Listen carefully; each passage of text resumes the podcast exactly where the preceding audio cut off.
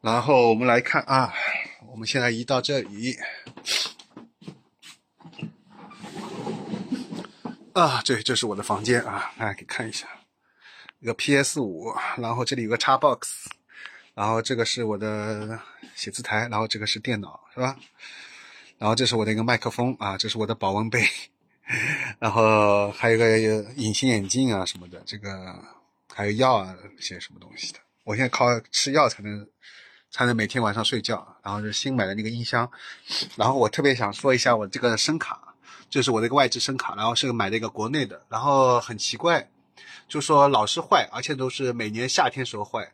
坏了之后呢，我就拿去寄修，结果寄修了两次，他们那边都说测试没问题，但是一到我家就出问题了，这个就很玄学啊，不知道到底是因为我家这个磁场问题，还是它这个本身这个散热问题啊，反正一到每年夏天会坏一点，然后今年夏天还算好，没怎么没怎么坏过啊，就突然会有时候没声音嘛。然后要重启，等很长时间，它又突然有声音了。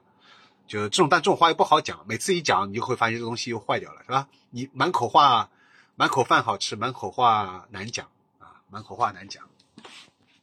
好，这个就是大致我的一个写字台。我的写字台还挺大的，但现在不是有流行那种那个叫什么升降升降桌嘛？升降桌可能会更好一点啊。对，这是我的椅子，这是当初宜家买的，已经是十年十多年前了，用了很长时间。用了很长时间，但我很喜欢啊！我觉得比现在那个电竞椅舒服。为什么呢？因为它这个靠背特别大啊，特别大。我发现电竞椅啊，它那个靠背都很窄，而且很薄，是吧？而且不是这种材料做的，不是这种材料做。这你看一看就很扎实。这十多年前买，当时买的都这个凳、这个椅、这个椅子是一千块吧，一千块，但是超值啊！我觉得很值。现在应该宜家也买不到这样椅子了，而且现在流流行那种电竞电竞椅嘛。我觉得电竞椅还是不如这个舒服啊，这一看就很舒服。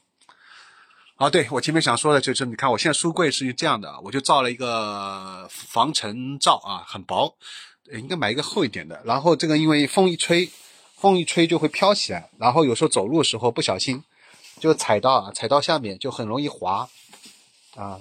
然后有一种就是那种门帘嘛，有人做定做门帘，但是定做门帘的话，因为我当中放了这个收纳收纳这个柜了。收纳柜会凸出来一点，所以可能这个尺寸不好弄。如果它当中就是会磁条没有办法吸在一块儿，这个尺寸不好弄啊。因为我现在都放收纳柜有凸出来，如果不放收纳柜直接在里面的话，这个尺寸就很好量，好吧？啊，还有一些唱片啊什么的，好啊。对，这里是我新买的这个书柜啊，这里这两个都是新买的，这个也是啊。好，这待会儿再介绍。我们现在再先来介绍这一排。就在我这个身边的啊，就是我每天坐在这里旁边这一排，从上往下，这里我就放宇宙的啊，我都已经整理过了。我最近花了三三天时间，啊，正好就又是夏天的时候，我最热，我出了不知道多少汗，特别的累，好不容易整理完，哎呦，要五点钟要吃饭了。好，介绍一下啊，呃，快速介绍，从最上面开始，这里是。这里是开始是宇宙的相关的啊，这个都是宇宙相关的 UFO，但我还有一部分 UFO 放那边，然后这个是科幻的啊，科幻的是欧美的科幻的，呃，然后对，就是这样，就宇宙还有科幻，这我觉得这个可以放在一块然后看啊，这里是宇宙的，然后我一开始以为我买了很多啊跟宇宙相关的东西，但后来发现哎还好，如果就是你把它整理起来以后，发现原来我买的不多啊。不多，但是本本都精华啊！特别是这套应该也绝版了。这套当初在豆瓣上刚出来的时候也是挺火的啊，宇宙琴弦啊什么的。当时有一个朋友也很推荐这个东西，对吧？你看很多人都买了，可能现在又再版过了。呃，然后这里有一些开始，你就可以你可以看到啊，从这里开始到这里就已经有改变了。那就是开始涉及到玄学了，其实就涉及到意识啊。我们其实所说的玄学不是很准确，就是关于人类的意识这一方面的探讨。而且如果是个科学家去探讨这个意识的话，啊，就会让人给人一种民科的感觉，给人一种玄学的感觉。因为意识恰恰是科学最难解释和最难去研究的东西，而意识又是跟每一个人相关的，或者说跟整个人类相关的，对吧？所以说，一一旦开始去探讨意识的话，就会给人这种感觉。但是我不知道大家是不是了解特斯拉？特斯拉就说过嘛，当整个人类开始，呃，了解，呃，去当啊，当科学开始去探索意识的时候，人类的整个文明可以向前跳跃一百年啊，大致就这个这句话这个意思啊。所以说，这个意识这个科学禁区啊，目前这几年来说啊，有很多科学家开始去开始去那个，这些都是科学家，有些都是这个专家，真正的专家，他们开始去那个。